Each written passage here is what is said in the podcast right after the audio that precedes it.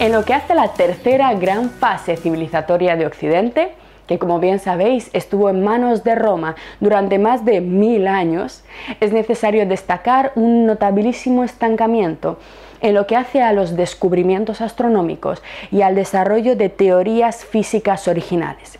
Es decir, si comparamos a los romanos con los inmensos desarrollos y logros griegos, los romanos prácticamente no aportaron nada a esta historia de la ciencia y de la física que nosotros estamos intentando empezar, intentando analizar sus primeros pasos. De hecho, el gran Cicerón reconoció este punto, señalando que los matemáticos griegos destacan en el terreno de la geometría pura, mientras que nosotros nos limitamos a contar y a medir. La contribución de los romanos a la historia de Occidente se dio en otros campos, que no fueron las de la ciencia, pero que tuvieron una inmensa importancia, tales como la organización, la política, la legislación, la construcción de enormes infraestructuras públicas de comunicación, como las calzadas y de abastecimiento, como los acueductos. Si bien no dieron la espalda a los desarrollos griegos que asimilaron, los romanos fueron capaces de adoptar el contenido de la ciencia griega pero no su método, siendo de todo incapaces de llegar al nivel de fusión teórico-experimental que encontramos en grandes autores como Aristóteles. Las obras romanas fueron puramente teóricas o puramente prácticas, es decir, exposiciones de conocimientos sin teorías explicativas que los sustentaran. Los romanos, como bien señala el tópico tantas veces repetido, fueron realmente un pueblo práctico, que no se lanzaron como los griegos al estudio teórico de la astronomía y al movimiento de los astros, sino que todas sus investigaciones físicas tuvieron una aplicación inmediata. Un ejemplo claro de esta actitud práctica fue el diseño de calendarios más y más perfectos que se fueron mejorando por medio de sucesivas reformas.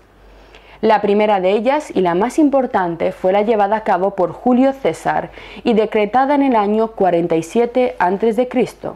Pero incluso en esta tarea, los romanos fueron ayudados por un astrónomo griego llamado Sosígenes. A él se debe la invención del día bisiesto. Marco Antonio cambió el nombre del mes Quintili por el de Julius para honrar la memoria de Julio César. Y en tiempos de Augusto, su hijo adoptivo y primer emperador de Roma, el mes Sextilis fue transformado en Augustus por idéntica razón. Los nombres y la ordenación de los meses quedaron así tal como están en la actualidad, un calendario, el romano, que tuvo vigencia durante más de 16 siglos, hasta que fue reformado en 1582 por el Papa Gregorio XIII. Se anuló el antiguo calendario juliano y se impuso el nuevo calendario gregoriano. ¿Qué es, por tanto, la ciencia en este segundo periodo que acabamos de estudiar? ¿En qué consisten los rasgos principales de esta protociencia inicial, exactamente igual que vimos con las culturas fluviales? En primer lugar, para la civilización griega, la filosofía de la naturaleza significaba pregunta, duda y crítica a la tradición tan respetada en las culturas anteriores. Los filósofos de la naturaleza griegos se distinguieron por su originalidad en la propuesta de nuevas teorías físicas. Además, tal como veíamos al principio, durante el periodo griego hubo una clara separación entre la filosofía y la religión. Finalmente, los griegos llevaron a cabo un desarrollo de teorías físicas complejas y con pretensiones omniabarcantes, es decir, que no solamente pretendían explicar una parte de la realidad, sea esta el mundo de los astros o el de la biología y los animales, sino que, mediante las mismas reglas y principios, pretendían explicar toda la realidad existente. En segundo lugar, para la civilización romana, la ciencia implicaba más bien tradición, legado, repetición de los cánones griegos.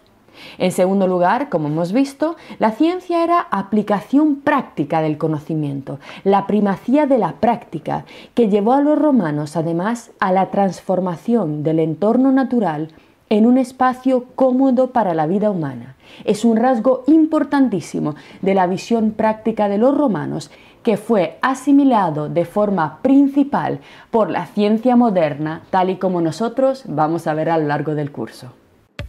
Lo que acabas de ver es solo un pequeño fragmento de nuestro curso. Si quieres disfrutarlo en su totalidad y descubrir muchos otros cursos, también de historia de la ciencia y de historia del arte, visita nuestra web anaminecam.com. Y recuerda, este proyecto solo es posible gracias a nuestro programa de microfinanciación.